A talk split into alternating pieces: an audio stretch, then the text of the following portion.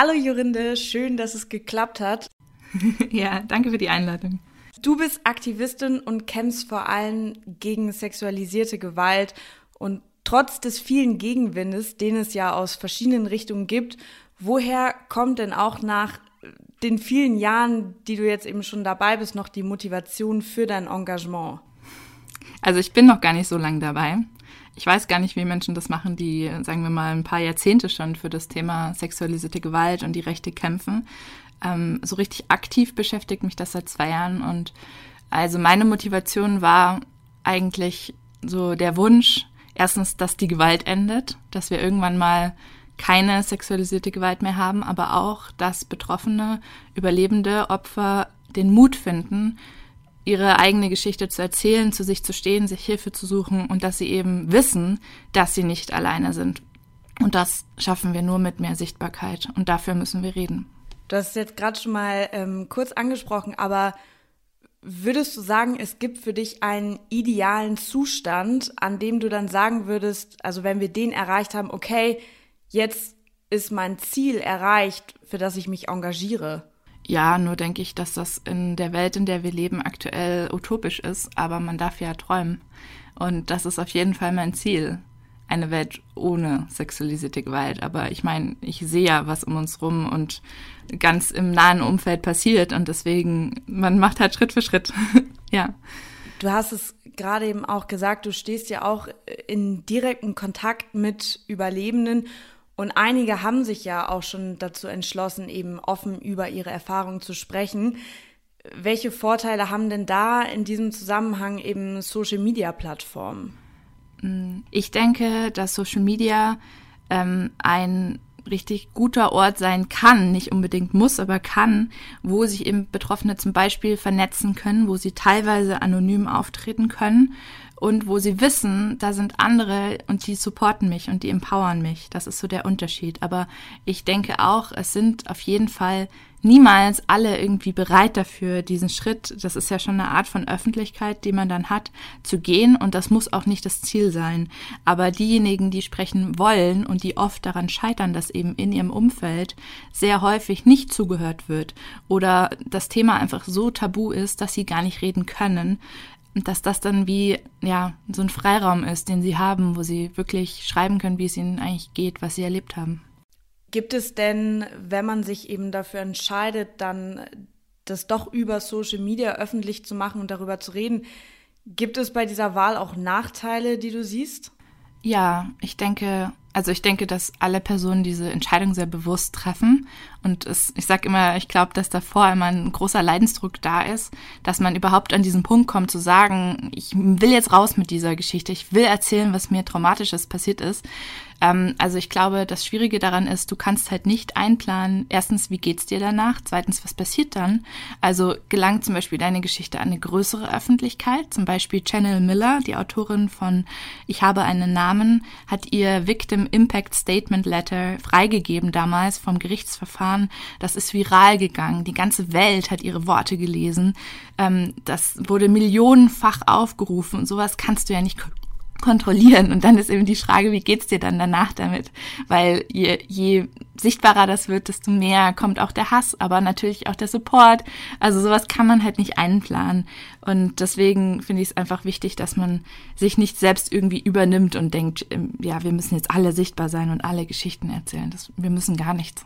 Und ein, also du hast es ja gerade schon angesprochen, ein, ein großer Vorteil, wenn man eben sich dazu entscheidet, das zu teilen, ist ja auch diese Aussage, du bist nicht allein mit dieser Erfahrung. Und mhm. auch wenn es natürlich auch jetzt schon vereinzelte Personen gibt, die über ihre Erfahrungen sprechen, bleibt ja doch eine MeToo-Bewegung in mhm. Deutschland, wie sie zum Beispiel initiiert von den beiden New York Times-Journalistinnen, ähm, in den, wie es sie eben in den Staaten gab, bisher bei uns noch aus. Woran liegt das denn deiner Meinung nach? Mhm. Also ich glaube, was man nicht vergessen darf, wir hatten in Deutschland einen großen oder haben ihn immer noch einen großen MeToo-Fall von Gianni Temple, die äh, gegen jetzt ein Verfahren hat gegen den Regisseur Dieter Wedel. Und dieses Verfahren wird jetzt nach drei Jahren endlich aufgenommen im Herbst. Was halt nicht passiert ist, war so eine große MeToo-Bewegung. Also dass verschiedene Menschen sich größer zusammengeschlossen haben als MeToo-Movement, wie das in den USA eben zum Beispiel passiert ist. Aber wir sind dran. Es gibt uns. Wir sind auch in der Vereinsgründung aktuell. Und wir wollen das ein bisschen präsenter machen und auch, ja, einfach eine stärkere Stimme haben, weil das fehlt halt aktuell noch. Es gibt sehr viele Hilfsorganisationen, ähm, aber so die MeToo-Bewegung an sich ist in Deutschland nicht so ganz angekommen. Aber ich habe Hoffnung, weil zum Beispiel ich verfolge immer, was in Dänemark passiert und da ist ähm, innerhalb von kürzester Zeit auch, es ging aus der Medienbranche raus und dann gab es plötzlich hunderte ähm, Betroffene, die gesprochen haben und so Unterschriften und in der Zeitung und es war eine riesen MeToo-Bewegung und das ist plötzlich passiert innerhalb von ein paar Wochen und das ist immer möglich. Kommt drauf an, wer mitmacht. Man kann ja nicht sagen, dass nie über dieses Thema gesprochen wird oder dass die öffentliche Debatte da nie drauf gelenkt wird. Aber was dann auch gleichzeitig passiert, ist ja, dass diese Debatte schnell dann auch wieder versandet. Was wünschst du dir denn, beziehungsweise was wünschen sich dann auch Betroffene eben in Bezug auf Kommunikation und Umgang mit sexualisierter Gewalt? Also ich glaube, erstmal wünschen wir uns tatsächlich gehört zu werden, dass echte Geschichten gehört werden, aber auch, dass wir wegkommen von diesem Gruselmoment. Also das hat mich auch an Männerwelten massiv gestört an der Sendung. Ähm, das ist halt so ein Teil, aber ähm, dass man halt nicht nur dazu kommt, oh, es ist ganz schlimm und ganz schlimme Geschichten, weil ja, die sind schlimm und das wissen wir, aber dann hinzukommen, was können wir denn ändern? Und ich glaube, dass die Betroffenen, die ich jetzt kenne, die kämpfen zum Beispiel aktiv im Bereich Sexualstrafrecht. Wir müssen darüber reden, dass es wie Lücken gibt, dass ein Fall wie beispielsweise Nina von Nina Fuchs mit K.O.-Tropfen nicht mal aufgenommen wird, trotz DNA-Spuren, dass sie jetzt hoch, sich hochklagen muss bis zu dem Menschengerichtshof da in, in Straßburg, Europäischer Menschengerichtshof, das kann halt nicht sein. Oder dass wir in der Schweiz noch diskutieren müssen, ob ein Nein denn auch ein Nein ist. So. Oder ob man sich nicht noch mehr wehren muss.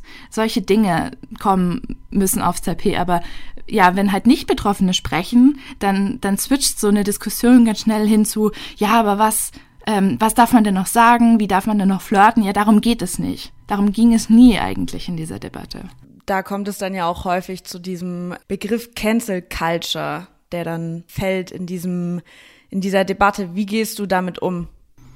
Ich finde es einen ganz schwierigen Begriff, weil er eben aktuell benutzt wird. Cancel Culture ist so, wird bei Lisa Eckert gesagt, wird bei Dieter Nuhr gesagt. Alle haben Sendungen, alle sieht man in Zeitungen sprechen. Also wer ist denn hier gecancelt? Ähm, die existiert per se so nicht.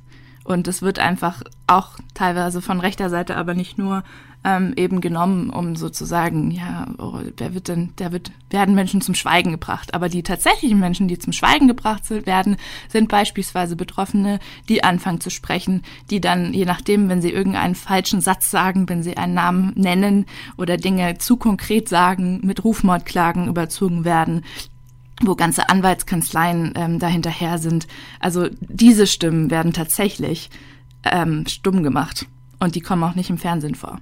Und was würdest du jetzt ganz konkret sagen, woran kann unsere Gesellschaft in dieser Thematik noch arbeiten?